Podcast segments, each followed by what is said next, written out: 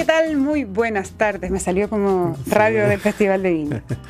Y mejor que el festival, yo creo. Y mejor no, porque mi amiga lo hizo muy bien, a quien saludo y admiro a mi amiga personal, María Luisa Godoy. Todos somos amigos de ella, porque la María es muy querible, ¿no? Es, y lo hace bien. Es fabulosa. Bien. Fantástica. Pero no nos desviemos del tema. Bienvenidos y bienvenidas a un nuevo año, a una nueva temporada de Terapia Chilensis en Radio Duna.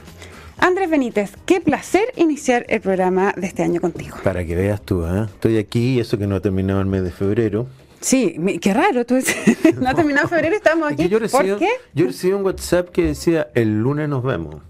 ah, y dijiste... yo siempre pensé que el programa retomaba en marzo, pero bueno, ahora todavía estamos en febrero, pero son estas cosas... ¿Tuviste que hacer la maleta apurado?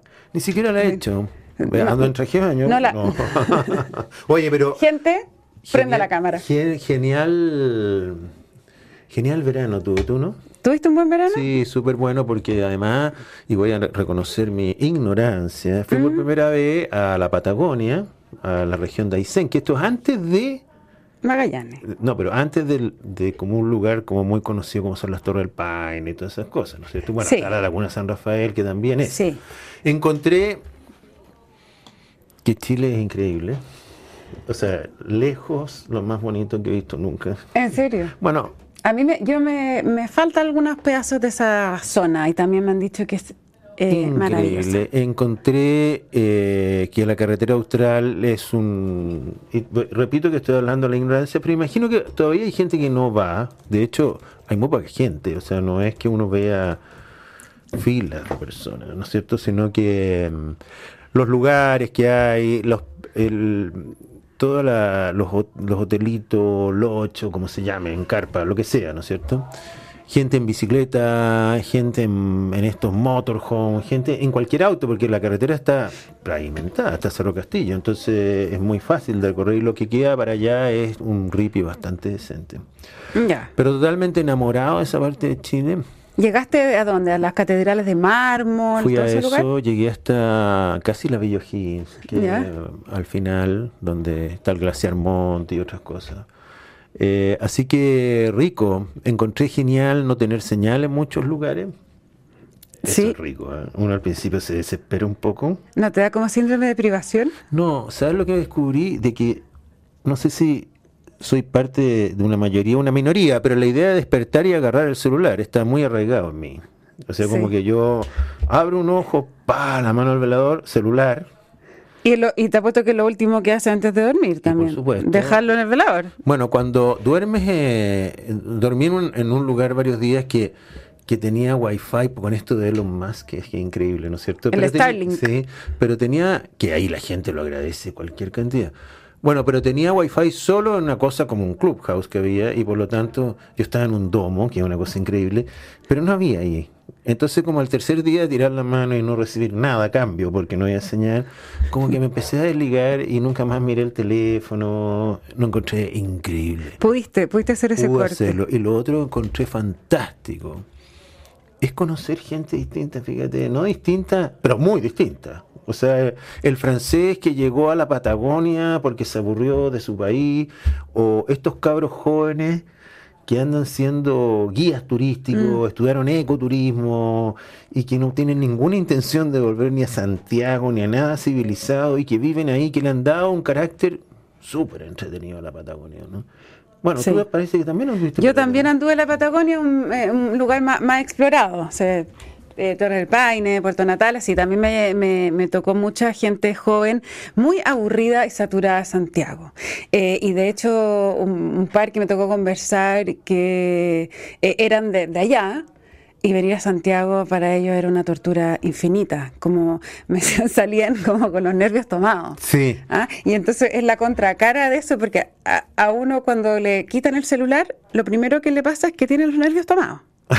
¿Cierto? es probable, al principio, al principio, sí. Entonces, eh, esto es totalmente lo contrario, como que hay, hay otro ritmo de vida y se agradece. Pero un ritmo, no es cierto que hay otro ritmo, estás mirando, o sea, nada peor que aterrizar en los cerros de Santiago.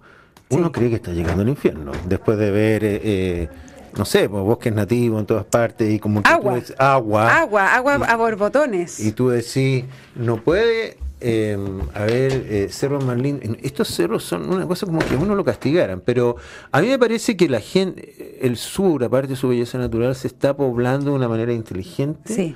con gente, aparte de la gente local, que es, es muy, es muy genial, en la- y bueno, y lo que viven pues, es una cuestión muy duro.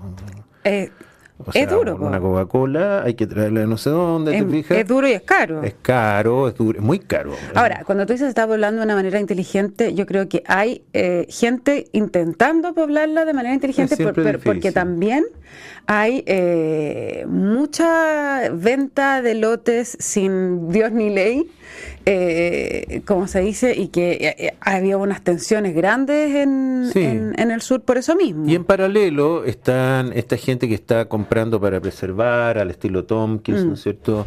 Fui al, al parque a, a varios, no varios. Tompkins tenía muchos sitios, por lo tanto, administrado por CONAFRO, que encuentro que lo están haciendo súper bien, o sea, da la impresión de que Sí. está todo todo muy bien. Eh, pero no, me gustaron la historia, me gustó llegar a pueblos donde siempre hay alguien que hizo algo rico, un restaurante, un Mm. lodge.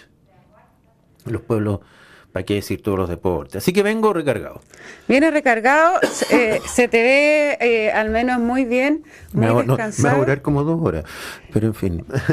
No, no, ya me. Mira, te ha durado todo el lunes, así que ya mañana, el martes, no. Espero que, que también pase el umbral. Bueno. El umbral. Volvamos a la realidad. Sí, volé sobre los incendios, ¿no es cierto? Sí. Te haber pasado a ti. Eh, en unos incendios yo fui ah, recién, por lo tanto los incendios están más controlados, pero es bien impactante. Sí. Es bien impactante ver cómo se está quemando y tú dices, mira, ese bosque está recién empezando a quemar y no hay nadie Mm. tratando de evitarlo porque hay miles de puntos, pero no sé si te tocaron a ti en la pasada. Sí, sí, también vi eh, el incendio, que bueno, que fue lo que se tomó naturalmente toda la agenda eh, del verano. Eh, ayer creo que leía que iban a ser 212 mil hectáreas, Sí. alrededor de eso, eh, y que había sido una cifra que ah, se había logrado bajar durante los últimos años, había habido cierto control y ahora nuevamente se, se había disparado. Pero bueno, los incendios lo que hicieron también fue eh, de alguna manera poner entre paréntesis el, la- los avatares de la política. ¿ah? Claro, los incendios, febrero, a pesar que entiendo que el presidente no tuvo ni vacaciones a esta altura. No, llegó, bueno, llegó a Aysén. Llegó a Aysén. Había Eso- elegido tu misma región Claro. para Bueno, descansar. es que íbamos juntos. Iban juntos. Sí, pero yo le dije, yo no voy a volver. Vuelve tú. Vuelve tú, pues, Vuelve tú. estás- tú, eres, tú eres el hombre. no El presidente llegó a Coyhaique. Claro. Había viajado Pero en que estuvo do- dos Un horas día. en Coyhaique. un día. Eh, viajó en avión comercial con Irina Caramanos y ya al día siguiente no se dio cuenta que no que no podía que tenía que volver y ahí eh, creo que todo un, un operativo para ir a buscarlo.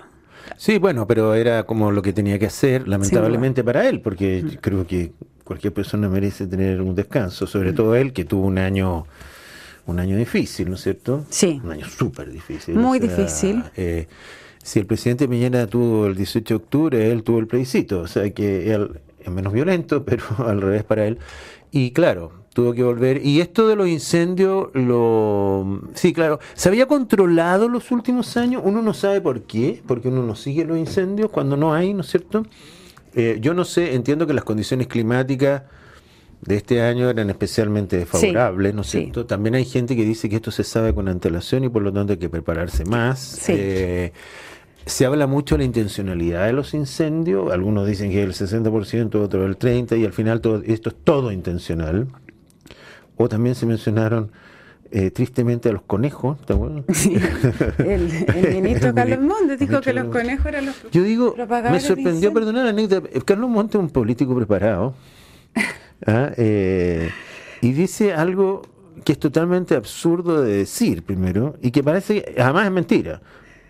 ¿Te fijas? O sea, pero... tú pero- decís como, ¿qué le pasó? Eh, bueno, todos nos confundimos ministro. alguna vez, pero, pero, pero bueno, eh, los incendios fueron el tema, uno de los temas del verano y que aguaron un poco la fiesta, ¿no? No, o sea, sin duda, tremendo lo, lo que ha pasado ahí y tiene eh, a toda la, la clase política eh, también en el fondo peleada de alguna manera por lo que dices tú de la intencionalidad. La, ministra Toa salió a decir bueno, que, esa pelea era completamente infértil. Más bien lo que hay que hacer es abocarse a, eh, a que sean las instituciones que corresponden lo que determinan cuál ha sido la, la intencionalidad o no de los eh, incendios que vivimos. Pero lo que te decía anteriormente era que, que puso también entre paréntesis lo, todo ah, lo que se veía venir en la política y que tenía que ver con un, cambio de gabinete. Vamos a tener cambio de gabinete. Vamos a tener cambio de gabinete. Eh, ¿Pero va a ser fome o no? ¿Qué, le llamas fome? Fome porque yo encuentro que si no cambia el ministro de Hacienda, que lo van a cambiar. Si no cambia el ministro de Interior, que no lo van a cambiar. Y a la vocera, o sea, el equipo duro, los otros anecdóticos, si, si me cambian al ministro de Transporte, que no sé quién es, Sí sé, pero es como eso, ¿no es cierto? Digo, da lo mismo. Ahora, sí podría cambiar relaciones internacionales, a la canciller, entiendo, pero ya como que ya nadie sabe por qué, porque se fueron los temas por los cuales habría que cambiar. Era el, audio, ¿recuerdas el audio filtrado? Sí, ya, es increíble el efecto febrero que, generó en la cabeza eso. que todo, lo, todo lo rápido y lo cercano que se nos hacen los acontecimientos durante el año, o sea, algo que tú estás en diciembre y algo que pasó en, en, en octubre es como que fuera ayer. En cambio ahora, eh, volviendo de febrero, todo lo que pasó en enero que fue como hace seis meses. Bueno, uno se pregunta si es porque nos olvidamos, porque no tienen ninguna importancia o las dos anteriores. Pero respecto al cambio de gabinete... Porque la cabeza nuestra está cada vez peor. Claro. puede ser. La mía, de todas maneras, la tuya, yo la siento mejor. Pero el punto es... Eh, que tiene una dimensión política. Había gente que decía que el presidente había perdido una oportunidad de dar una señal de cambio en el momento que tenía que hacerlo y decidió postergar esto por las vacaciones. Hoy día, para el común de la gente, en el cual me incluyo, mm. hay que entrar a explicarle por qué hay que hacer un cambio de gabinete. Claro. Oiga, ¿se acuerda que la canciller hizo un audio respecto a no sé qué cosa? Ah, ahora me acuerdo, era el embajador de Argentina, te fijas, tengo que hacer una... Eh, ah, ya, por eso entonces. Es que yo creo que te, lo que te voy a decir te va a parecer un cambio de gabinete aún más fome de lo que tú esperas. Ni siquiera ministro. Porque puede que salga la canciller, es muy probable, eh, puede que haya un par de ajustes, yo diría que más bien sectoriales, pero el, corazón de este cambio de gabinete está en la segunda línea, que son los subsecretarios. Que ahí yo te reto a decirme cuatro subsecretarios. No, mira, no lo sé, pero sí te puedo decir, bueno, Monsalves, que es el encargado casi de todo esto, pero que de interior, ¿no? Eh, pero sí te voy a decir una cosa, me parecería más interesante un cambio de gabinete así porque me parece que los subsecretarios son al final los que hacen la pega. Así es. Entonces, no, lo mismo también, pero No, no, pero un subsecretario mueve el ministerio, o sea, para eso está. Entonces, eh, lo que sí me parece que este gobierno tiene que hacer algo que se le viene un año difícil, ¿no? Eh, políticamente, y por lo tanto, aunque no sea muy digamos, muy estelar el cambio, no congregue, sí tiene que hacer algo. No, es, es importante porque, porque eh, es un poco en la línea de lo que ha venido planteando la ministra del Interior, Carolina Toda, lo había dicho en, enero y lo volvió a repetir ayer en una entrevista al Mercurio, en esta idea de fijar un, como, hacer un, no quiso esta vez hablar de ajustes, pero eh, un cambio en de dirección ya y, y de, de manera de entenderse en las dos coaliciones cuando ya ha pasado un año del gobierno del presidente Boric, que se cumple el próximo sábado, eh, y la idea de estos cambios de subsecretario es que se equiparen en términos de, peso político el socialismo democrático con apruebo dignidad. Hoy día tiene más fuerza apruebo dignidad en las subsecretarías que, como bien dices tú, mueven la máquina hacia abajo que eh, el socialismo democrático, que si bien tiene los cargos quizás más importantes del, gobierno, que es el ministro de Interior, la ministra de Hacienda, la ministra secretaria general de la presidencia, eh, no tienen hacia abajo la, infantería eh, en igualdad de condiciones. Y eso es importante y es importante también porque permite alinear las huestes en el Congreso, sacar adelante todos estos proyectos que están en carpeta y que la misma Minta también volvió a decir que era importante sacar adelante porque si no se le abre pues la puerta a los populismos, etcétera, etcétera. O sea, la idea de este cambio de gabinete es eh, equipararle la cancha a, la, a las dos coaliciones del gobierno y yo creo que... Bueno, pero, pero a ver, te encuentro, si es así, dos cosas. Me gusta la ministra del Interior, como ministra estoy hablando. Por supuesto. Eh, encuentro que lo ha un programa bien, no serio. sé- ¿Ah? Este es un programa muy serio, Andrés. Podemos hablar de la diputada Orsini si quiere, que también es serio. Sí, también podemos hablar de- del Oye, caso. que, del que caso. digamos que, que está siendo lo más interesante del fin del verano, pero como este es un programa serio no lo vamos a hablar. Eh, están ti- en titular de la tercera. Pero sí es... Noticia más leída. Oye, ministra del Interior me gusta, me gusta cómo lo ha hecho, pero eh, lo que tú dices es más importante aún porque quiere decir que eh, es un cambio, una vez que hagas ese cambio de gabinete, si sale como tú dices, es un cambio de orientación del gobierno Así es. muy grande. O sea, ahí el socialismo democrático y toda la centro izquierda que ha estado alegando que no tienen peso, que es- acuérdate, casi no van en la lista para la elección constituyente próxima. O sea, el PPD se quebró. Se quebró el socialismo No, democrático al lógico, final, pero, también... pero el peso del gobierno ya va a empezar a recaer en una estructura partidaria en donde los extremos empiezan a, per- a perder poder. ¿m? Sí, y, y- y donde gana poder el centro, pues que es lo que... Entonces es un cambio que puede ser muy significativo. Sin duda. Ya. El gobierno tiene este desafío. ¿Y cuáles son los desafíos políticos de este año? Entonces, alinear la... La reforma, la reforma previsional, la reforma tributaria. Bueno, es que eso me iba a referir yo son los desafíos económicos y políticos, obviamente, porque en quien sí tiene pega, encuentro yo, ministro de Hacienda. sí. El ministro de Hacienda, eh, aparte de sacar las reformas que tiene que sacar, que tienen bajo rating a esta altura, eh, se está enfrentando a un escenario económico eh, más complejo. El desempleo está subiendo, que era algo que se esperaba, ¿no es cierto? Algunos dicen que la recesión no va a ser tan grave como se esperaba, pero tenemos esto de los retiros también Sí, que hay pues, que parar el próxima iniciativa de retiro. Entonces, que entiendo que se puede después de abril. Sí, porque había un pacto de un año, Sí, ¿no? Había sí. un pacto de no presentar nuevos proyectos a un año, pero abril ya es mañana. Sí, así. 18 de abril creo que era la fecha que se había De hecho, el gobierno ha estado haciendo bien la pega y ha dicho que es improcedente, que, que no, no puede ser, ¿te fijas? Pero no hay nada más popular que los retiros de la AFP. Nada, nada, nada. Dice que tú puedes ganar una elección o perderla dependiendo cómo te ponga. De qué lado, obviamente, si te pone al lado a favor. Ahora, si la situación se empieza a enredar, o sea, se empieza a apretar económicamente, va a haber más presión, ¿no? Va a haber más. Ahora, no sé a quién le queda plata en la AFP a esta altura, porque no, no porque la Sí, no, que pero es los- verdad. Bueno, los se- tres retiros, la gente que tenía menos plata, que es la más pobre, ¿no es cierto? Dentro de la formalidad, eh, ya la sacó. Claro, bueno, se, se ha- va a poder sacar lo que ha logrado juntar entre el último retiro y este, o sea, en un año. ¿ah? Exacto. Esto va a ser todo lo que lo que va a poder eh, sacar, pero sí, esa yo diría que son los desafíos más importantes, la ¿Qué cosas buenas la tributaria. pasar? Me cuesta pensar eso, pero ponte, se podría Es que aprobar... en las propias al tiro. No, obvio, que ninguna es país, pero no, pero ponte, se podría aprobar la constitución. Eh, es probable. Sí, yo creo que esa es una cosa que debiera suceder, dado, Sí. dado que eh, se ha armado bien esa discusión, ¿no? Se arma se, y, y ya con...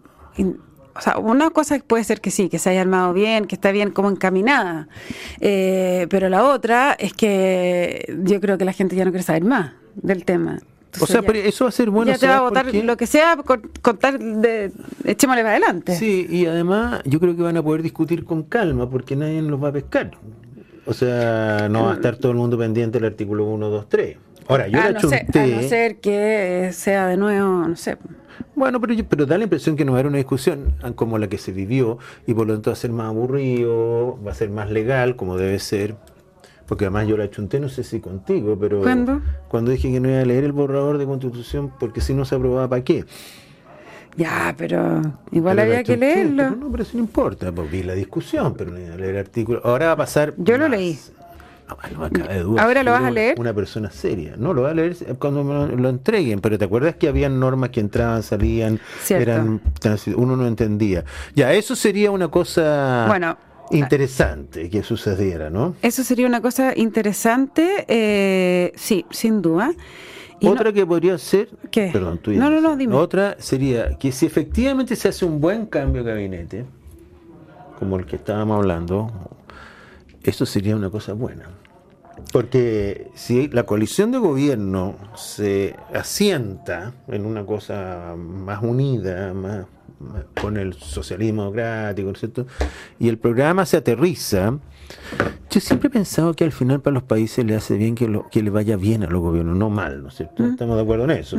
Y si se logran acuerdos, y, si el gobierno es mejor de lo que fue el primer año, eso sería bueno para Chile. O sea, la, la ministra Toa decía, eh, también hay una cosa que se llama realidad y decía, a ver, nosotros no tenemos mayoría en el Congreso, entonces aunque uno quiera seguir aspirando a tipo de programa, tipo de, proyecto, hay que atenerse y jugar con lo que se tiene a mano.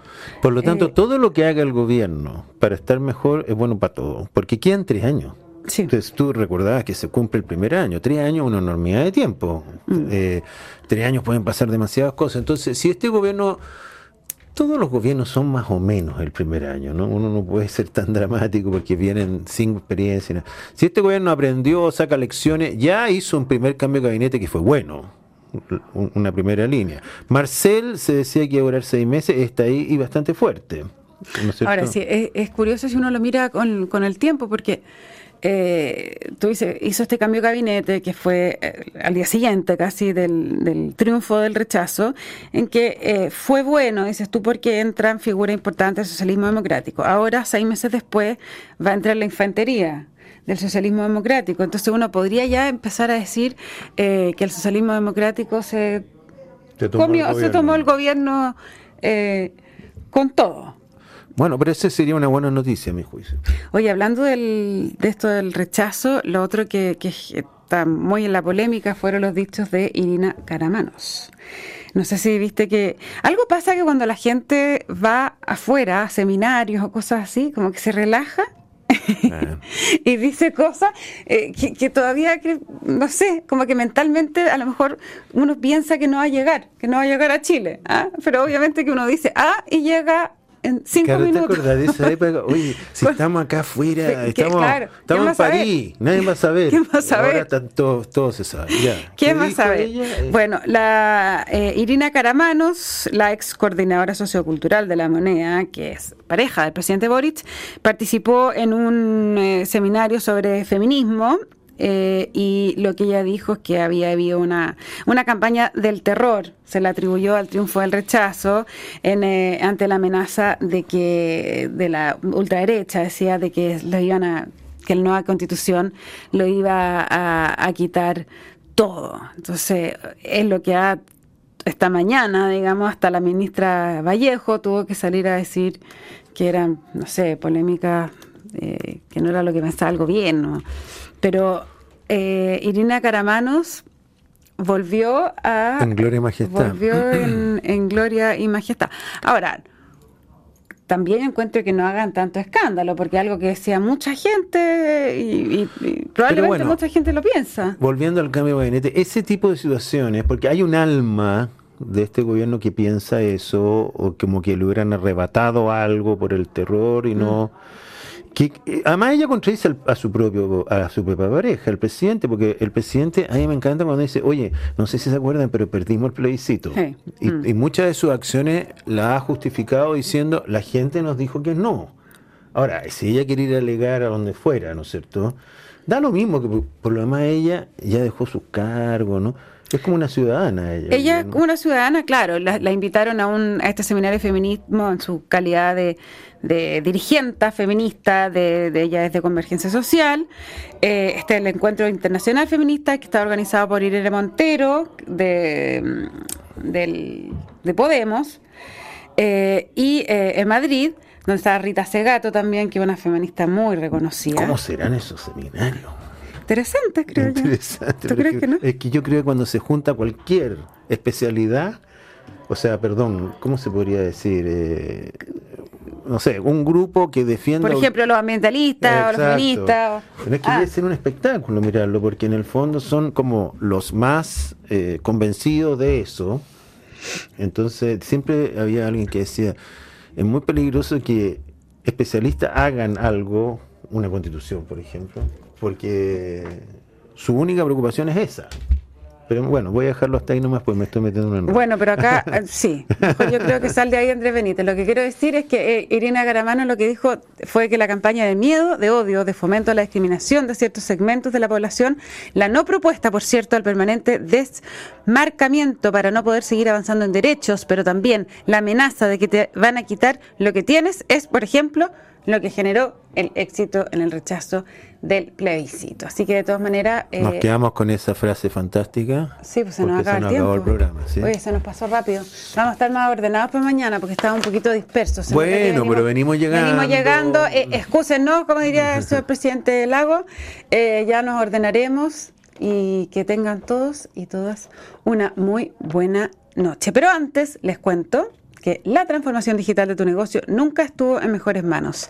En Sonda trabajan para que disfrutes tu vida innovando y desarrollando soluciones tecnológicas que mejoran y agilizan tus operaciones. Conócelas hoy, Sonda Make It Easy. Andrés Benítez, muchísimas gracias por venir y eh, debutar este programa en su versión 2023. Arturo Fonten se reincorpora, espero que mañana, porque la diferencia de nosotros está de vacaciones. Ah, ya. Qué inteligente. Todavía. Oye, no se vayan de Radio Duna porque a continuación información privilegiada al cierre y luego sintonía crónica debut junto a Bárbara Espejo y Francisco Aravena. Que estén muy bien. Chao. Buenas noches.